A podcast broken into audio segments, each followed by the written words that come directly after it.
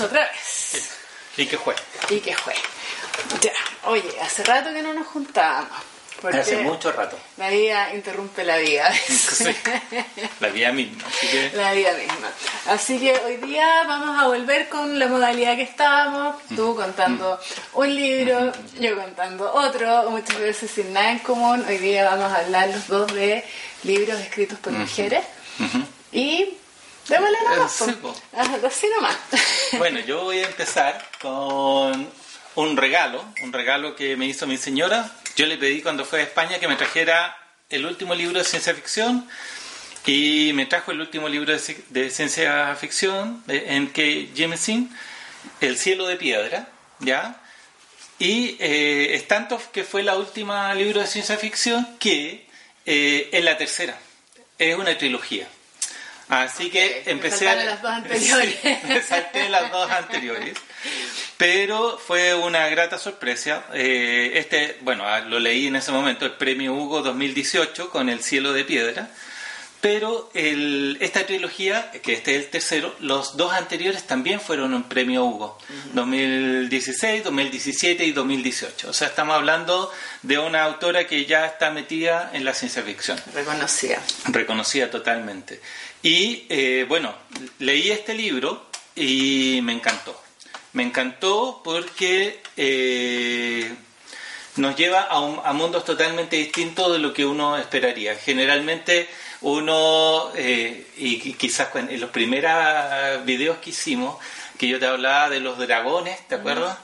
Eh, cuando uno empieza a investigar de Jemisin acerca de qué es lo que piensa ella de la ciencia ficción o de la, o de la fantasía, uno se encuentra con artículos que dicen, por ejemplo, el- la historia de dragones es para niños blancos.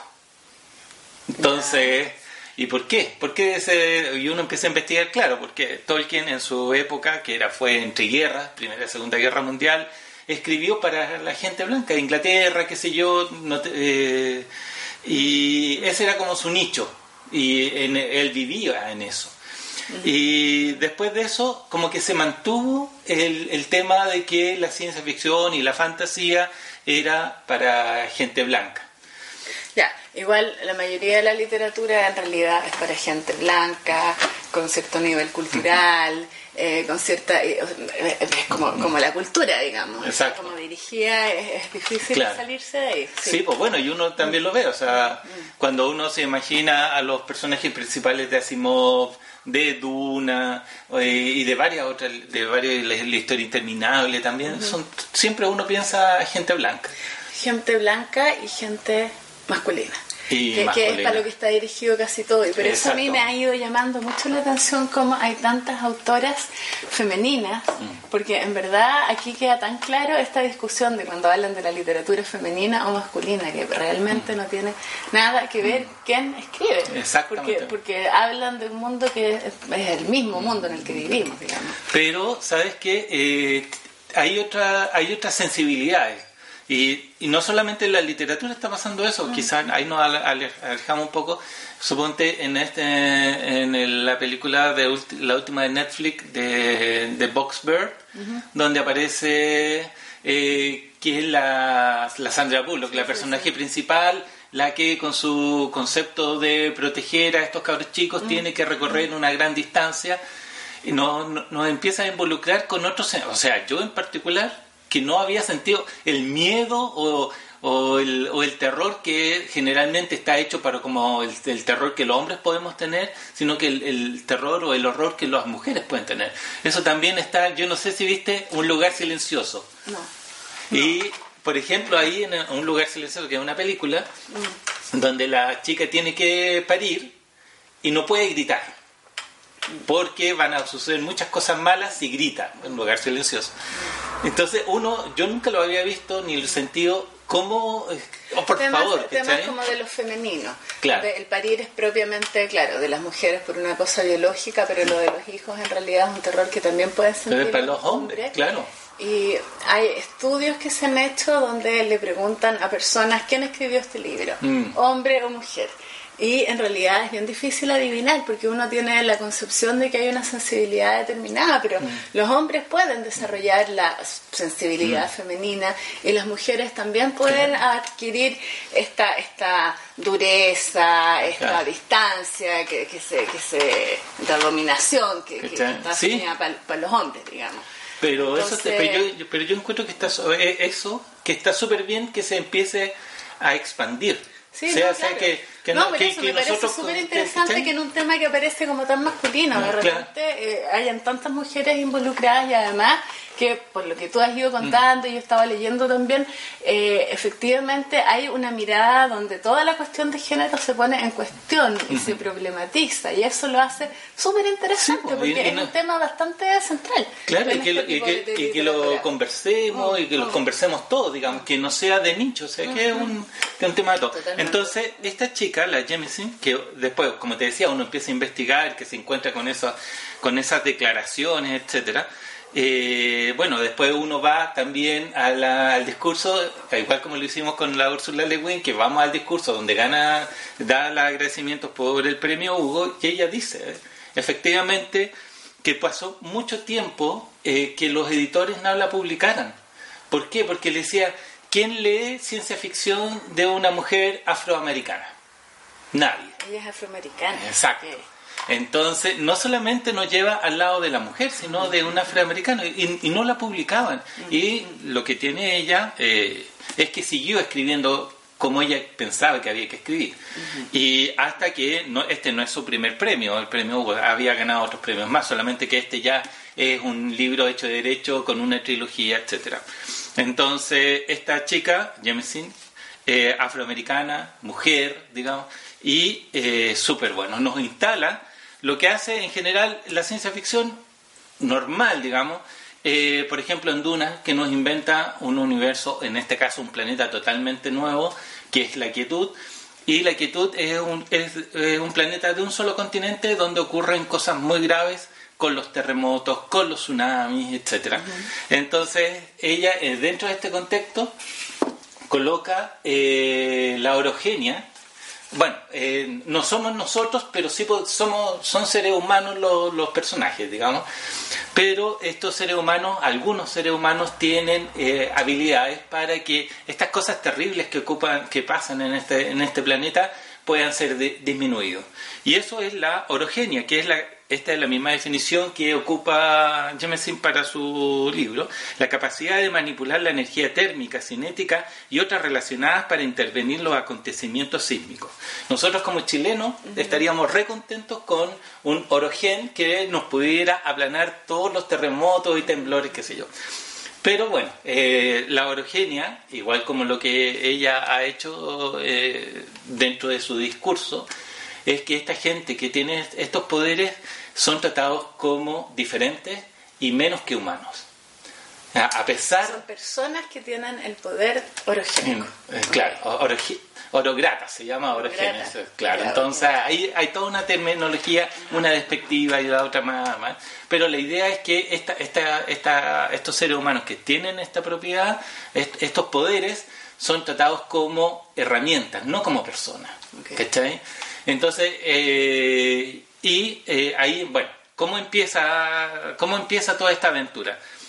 Y eh, esto lo, voy a empezar como el argumento, digamos, pero con una frase que uno de los del final del primer libro dice que sabes que hay momentos en los que todo cambia. Eso es como la frase principal del libro y de la trilogía. ¿Por qué? Porque ten- esta trilogía empieza con una mujer que descubre o que se encuentra que su esposo ha matado a dos de sus hijos. ¿Ya? Entonces esta esposa, eh, ¿cómo lo descubre? Porque bueno, eh, descubre cuando llega a la casa, ve que su hijo menor, de unos 2, 3 años, está muerto, y la hija mayor, Nesum, que eh, está desaparecida junto con el padre. Entonces tenemos a esta chica, la, a Esum, que es la, como la personaje principal, empieza a buscar al marido para saber si esta segunda hija, la, hija mayor, está viva o está muerta y si lo encuentra para matar al marido. ¿Ya? Aquí tenemos un poco del el camino del héroe, que es una persona que es totalmente, entre comillas, normal, porque ella va a ser una orogen también, vamos a descubrir durante la aventura, y eh, en, esta, en esta aventura de buscar a este marido que mató a sus hijos, que ya es algo que nos saca de la literatura de ciencia ficción normal, empieza a juntarse con otras personas, empieza a hacerse un grupo. ¿ya? Entonces está Joa, que es, una, que es un chico, que no es tan chico, que después vamos a descubrir que hay otra raza que se llama los come piedras. No estoy haciendo un, un spoiler. Y los come piedras son eh, parecidos a los seres humanos, pero son hombres de piedra. ¿ya? Y, eh, y que se alimentan de piedra y que viven siglos. ¿ya? Y también en, esta aventura se junta con otra mujer, Kathleen, y que eh, esta mujer la ha ido, descubriremos después, que es una como una científica que está descubriendo cosas.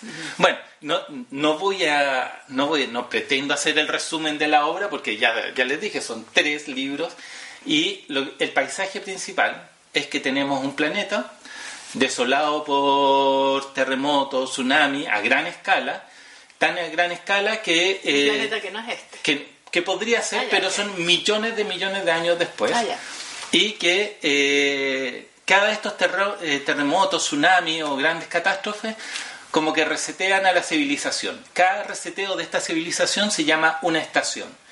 ¿Ya?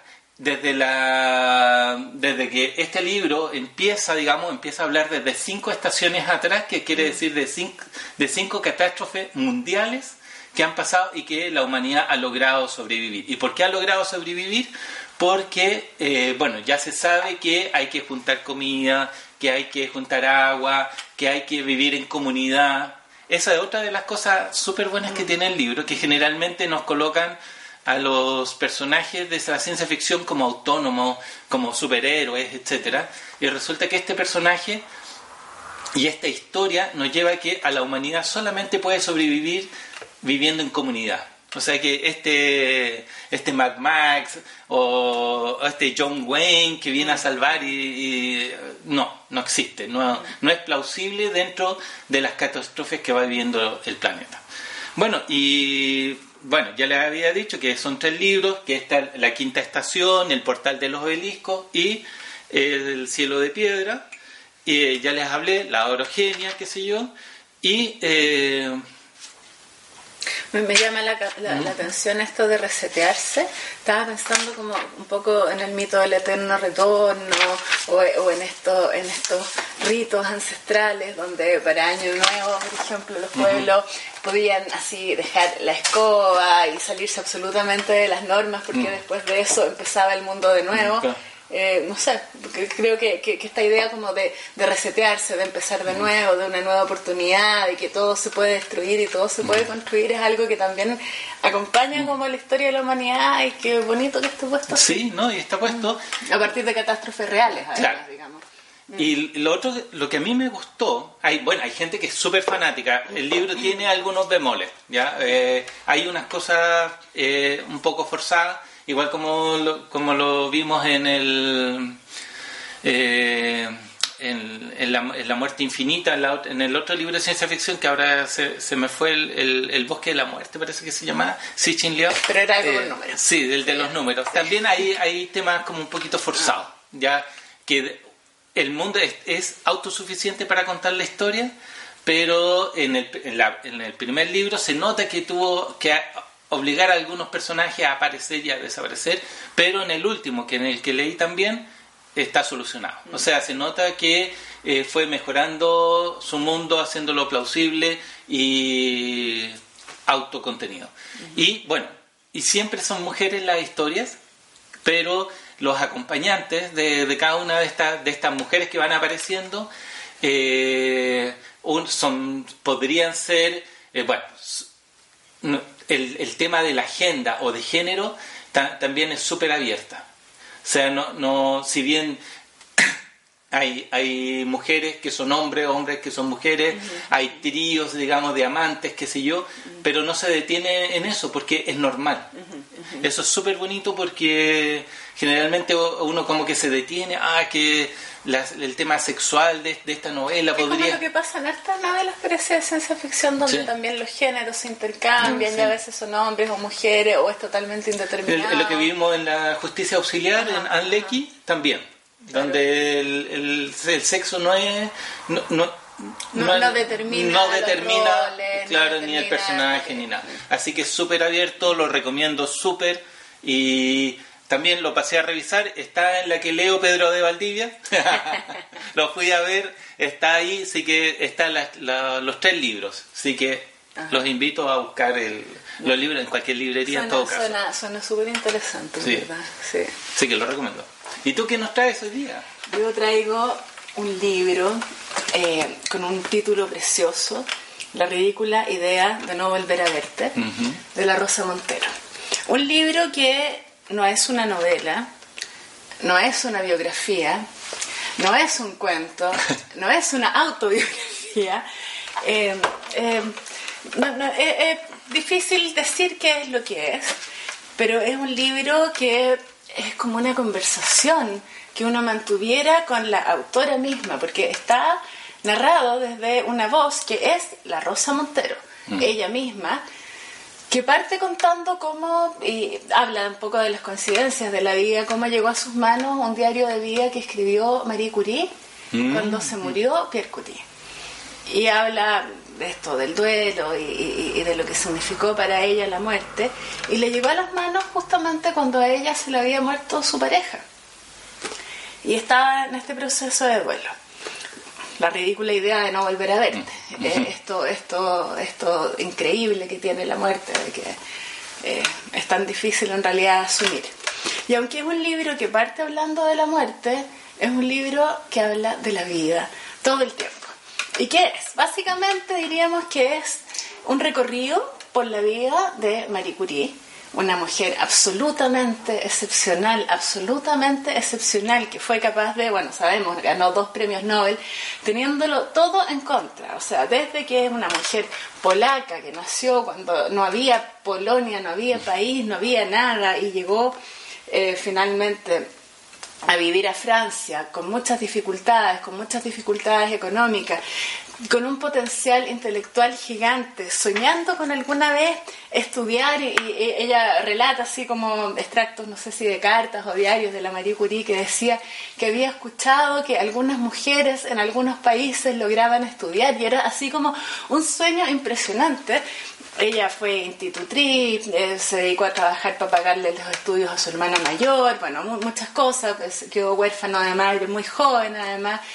Em, y hace un recorrido entonces por la vida de esta mujer, eh, básicamente por el periodo que vivió con Pierre Curie, todo lo que implicó el descubrimiento del radio, eh, todo lo que implicó para ella como mujer el no reconocimiento, el que siempre se le atribuyera a, al, al, marido. De hecho, cuando les dieron el premio Nobel, que primero se lo iban a dar solo a él y a la otra persona que lo ganó, y cuando finalmente se los dieron a los tres, ella tuvo que compartir su parte del premio con él, porque una mujer en realidad contaba bien poco. Bueno, este libro tiene muchas gracias. ¿ah? Una es que la Rosa Montero te habla así de tú a tú. Entonces te dice, bueno, eh, ¿te acuerdas de que te conté tal cosa? Entonces es como estar en una conversación. Ella va relacionándolo a ratos con partes de su propia vida o con sus propias vivencias, pero sobre todo con reflexiones que ella hace respecto de cosas que pasan. Y hace algo súper interesante que es como eh, los temas que va tratando, los trata con un hashtag. Entonces hay varios temas que se repiten y al final de hecho pone cuáles son los, temas que puso, que son por ejemplo la palabra, em, el honrar al padre, que, tiene que ver con esto de cómo terminamos haciendo cosas para... Eh, que, que son los mandatos paternos que tenemos cómo, cómo, tenemos tan poca capacidad de elegir finalmente qué es lo que hacemos en, en, en, la vida, porque, porque hay mandatos que están ahí circulando y que eh, vamos tomando algunos miembros de las generaciones venideras y los vamos haciendo. Entonces, cómo, cómo la relata, por ejemplo, cómo ella en la primera parte de su vida hizo todo esto del radio y cuando le contó al papá que había descubierto, el papá era químico también, el papá le escribe una carta y le dice, bueno, qué bueno que lograste algo tan importante, qué pena que no sirva para nada. Entonces ella se pasa la segunda mitad de la vida, en vez de eh, tener como estos grandes descubrimientos que hizo al principio, tratando de encontrarle utilidad al padre, honrando al padre, que es lo mismo que a su vez hace una de sus hijas, que también gana premios Nobel. y eh, es bien entretenido como ella habla entonces a propósito de esto también de la feminidad, cómo la Marie Curie renunció de alguna forma a su ser femenino eh, a su ser femenino en esta feminidad que se supone mm. que tiene que ver como con la belleza y la atención al cuerpo y todo esto, porque por el otro lado ella, además de ser una mujer que estudiaba, trabajaba eh, con su cuerpo débil, cargaba mm. estas cuestiones con plomo y todo, por otro lado eh, hacía las cosas de la casa, criaba a los hijos, se preocupaba del Pierre Curie, que muy, muy luego empezó a tener los efectos mm. del radio, entonces estaba muy debilitado físicamente. Eh, y a sus hijas entonces, y ella va mostrando fotos, ¿ah? entonces muestra como las fotos de sus dos hijas y habla de las diferencias. La Iscuti, que además escribió después un libro hablando de su madre, es una mujer así bonita, arreglada, eh, peinada, pintada, y la Irene, que es la que trabajó con su madre, porque la madre además siempre supuso que ella era muy parecida al padre, que por lo tanto debía dedicarse a lo mismo, es una mujer y muestra las fotos hacia el lado, más desordenada, sin, arreglarse, más tosca, etc. Al punto que el Einstein dice de ella que parece, no me acuerdo la palabra que usa, sí, pero casi que un labrador. Y él mismo dice de la Marie Curie que es una mujer como un pez frío eh, así que no, no, siente emociones, porque efectivamente la Marie Curie era una mujer muy seca, muy dura, para tener que lidiar con este mundo.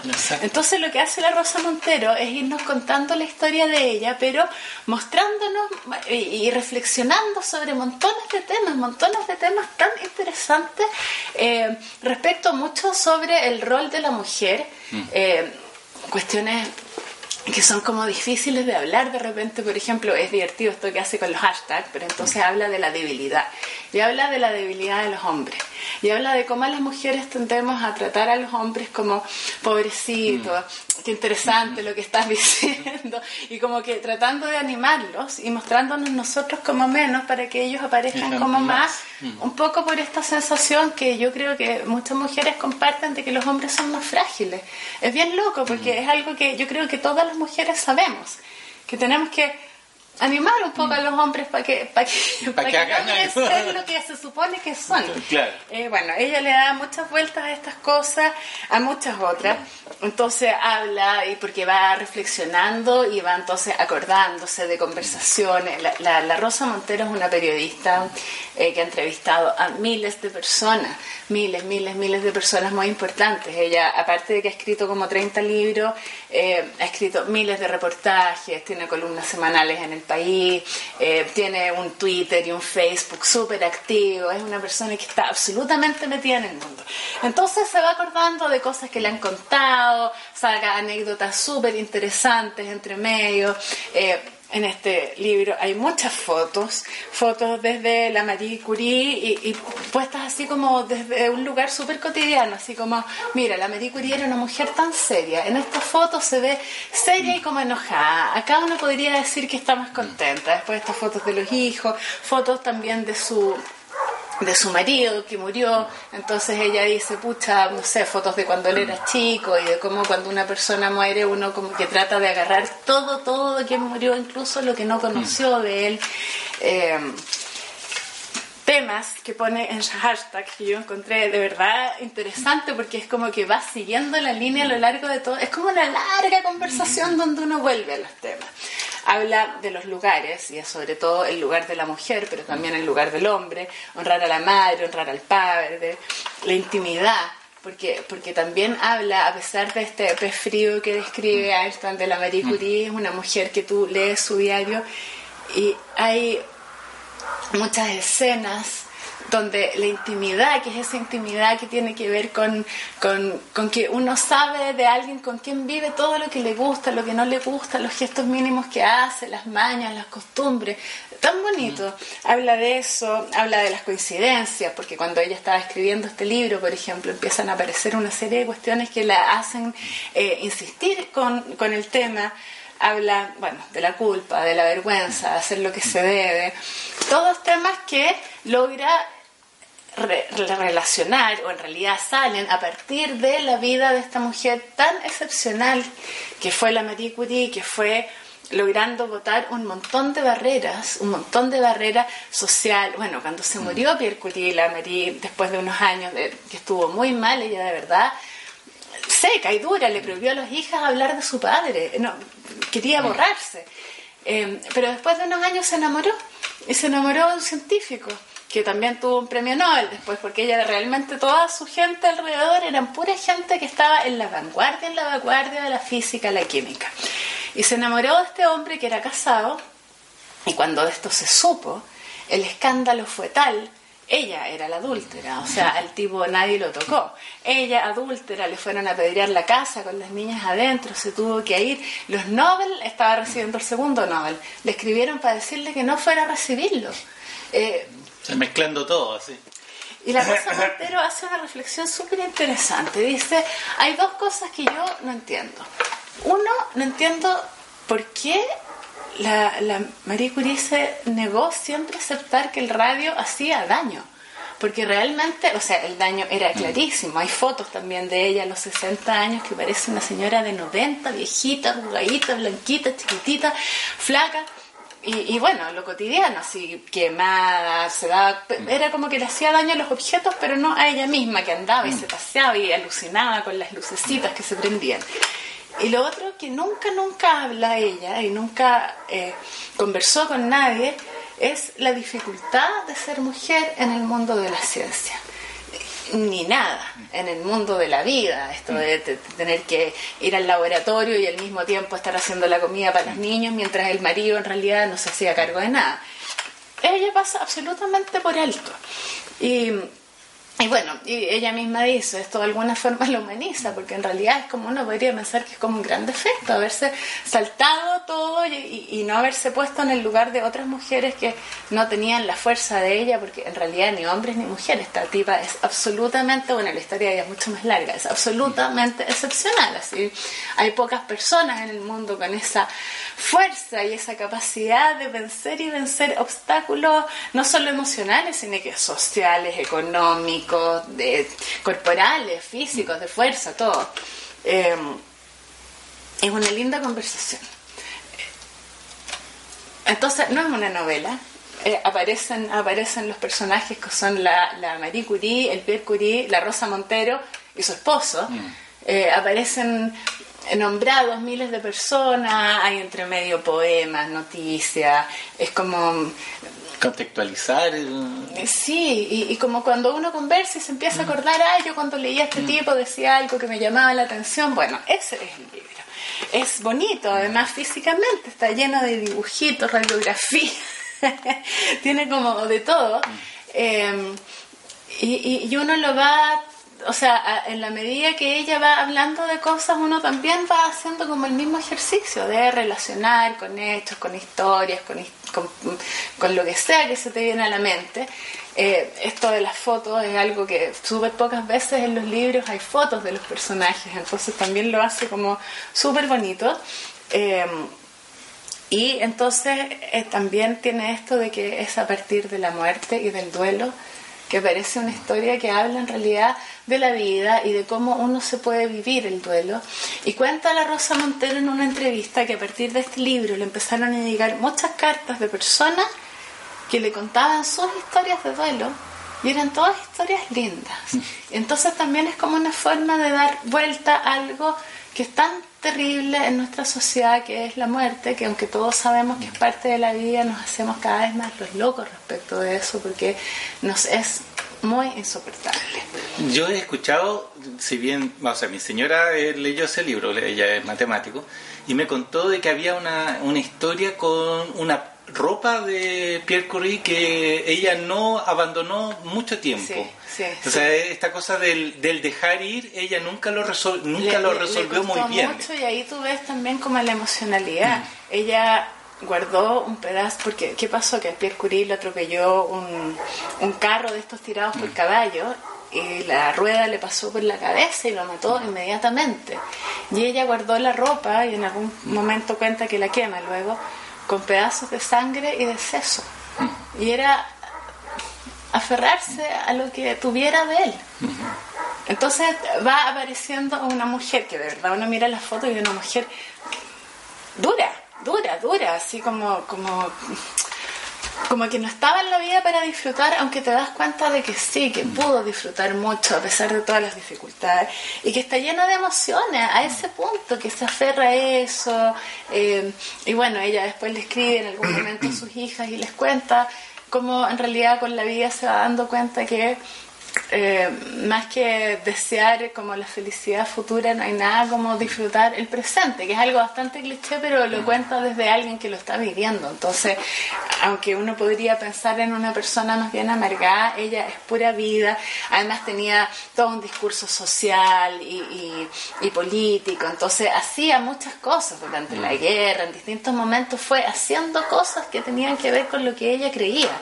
Em, es una entrada súper diferente a alguien que uno como yo que no tengo a la foto que, nos enseñan en, la enseñanza media en el colegio así como la Marie sí. es que a uno le llega a caer mal así, sí. no es una mujer eh, que, que, podría estar en cualquier época, porque todas estas cosas que mm. ella vive, claro, en 1900, obviamente, mucho más fuertemente, la discriminación, las dificultades, el, el luchar contra la idea de que en realidad las mujeres no tienen nada que hacer ni en la universidad y medio, menos ganándose premios Nobel, eh, no son cosas que están tan lejos de hoy día todavía. Entonces, todas estas dificultades, bueno, y lo otro es que obviamente la Rosa Montero es una escritora, tiene miles de libros, mm. lindos, lindos, muchos habla ella sobre temática de las mujeres. El título, La ridícula idea de no volver a verte, es hermoso, pero está bien sacado de algo que la Marie Curie habla en el diario de vida al final del libro está este diario de vida de la Marie Curie, que es muy cortito. Es un diario que dura un año, que está escrito algunos días y es exactamente el año que transcurrió desde la muerte de Pierre Curie hasta el mm. aniversario de la primera muerte. Y los capítulos, voy a leer algunos nombres de los capítulos porque son tan lindos.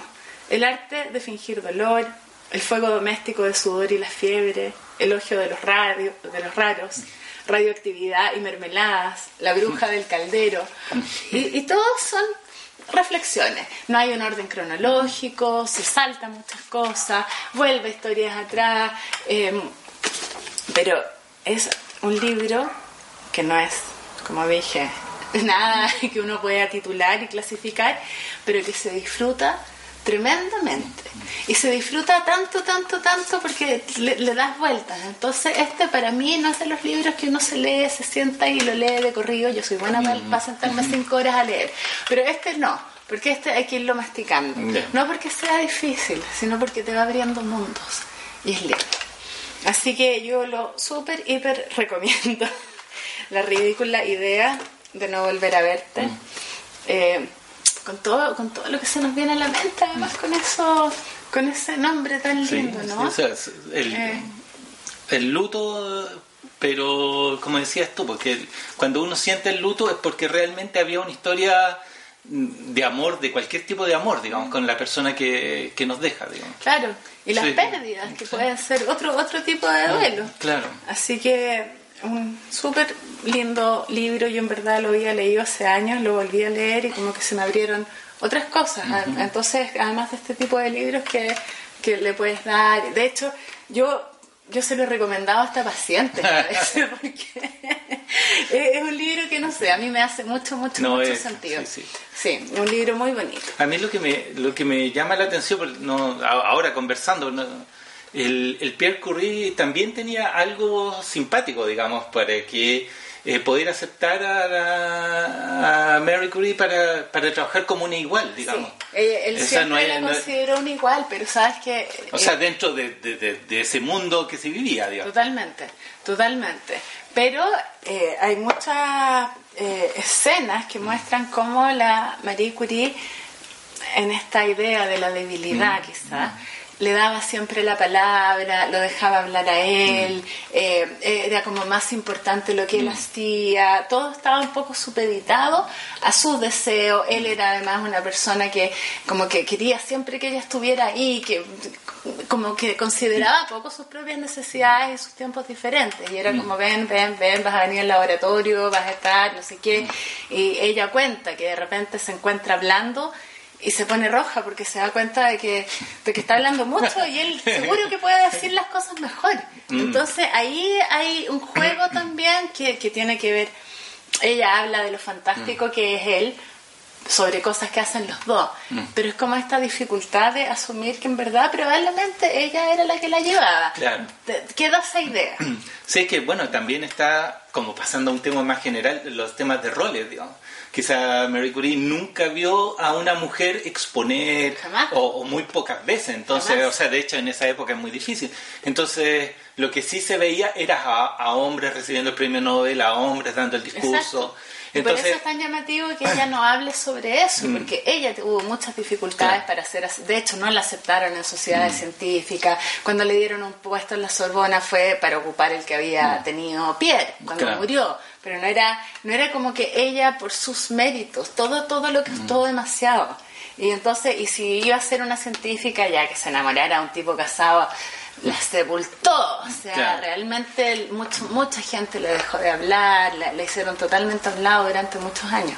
Sí, bueno, eso, eh, las mujeres, la ciencia es como general, de esa época sobre todo, es, es eh, bien terrible porque, bueno, está la, yo no sé si, bueno, eh, la Vera Rubin, a propósito que estamos con los hoyos negros y todo, mm. Vera Rubin era una astrónoma de los 1920, 1930, y ella descubrió eh, la, materia oscura a, través de observaciones, qué sé yo, y eh, porque ella hizo el, trabajo duro, digamos, de, de las observaciones, todo, y el que lo postula a propósito del trabajo de ella, eh, el premio se lo dieron a un hombre y no a ella, y después, mucho tiempo después, fue reconocida. La, Rosa Montero acá cuenta varias mm. historias así, justamente de mujeres, no solo mm, científicas, de todo el ámbito. escritoras, de miles de cosas que han ido mm. quedando atrás. Sí, es que es, esto es lo que ella habla también del lugar. Las mujeres han ocupado históricamente un lugar distinto y se ha esperado de ellas determinadas cosas y cuando salen del rol, además, tienen que masculinizarse para ser aceptadas y masculinizarse de alguna forma significa renunciar a las emociones, que es lo que se usa las mujeres. Entonces es bien complejo. Eh, sí, pues bueno, aparece el Einstein, de que uno también sabe unas historias espantosas. Bueno, Es, todo un, además es como un cagüín todo eso, lo cual lo hace bastante interesante. Sí, pero, nos no, saca del aula y de la academia y a la vida. Pero además lo puedes poner como desde la perspectiva del género, pues claramente, así, los mm. roles, las expectativas, los mandatos y las dificultades. Entonces, bueno Súper interesante. Sí, tenemos literatura, De, ficción real, digamos, donde tenemos mujeres y hombres capaces. Capaces y con toda también su, su, o sea, como sin idealizar tanto, porque a pesar de lo fantástica que es esta mujer, también tiene, es humana. Es humana, Así que ya, pues, este es nuestro estante de los, libros de esta semana. Eh, coméntenos, porque sí. hemos andado tan perdidos mm. nosotros que se nos pierde todo el mundo. Ya dejaron el, canal, ya dejaron todo. No, acá estamos. Aquí estamos, sobreviviendo, y, haciendo lo que nos gusta, conversar de libros. Ajá, ok. Nos vemos. Nos estamos viendo. Estamos.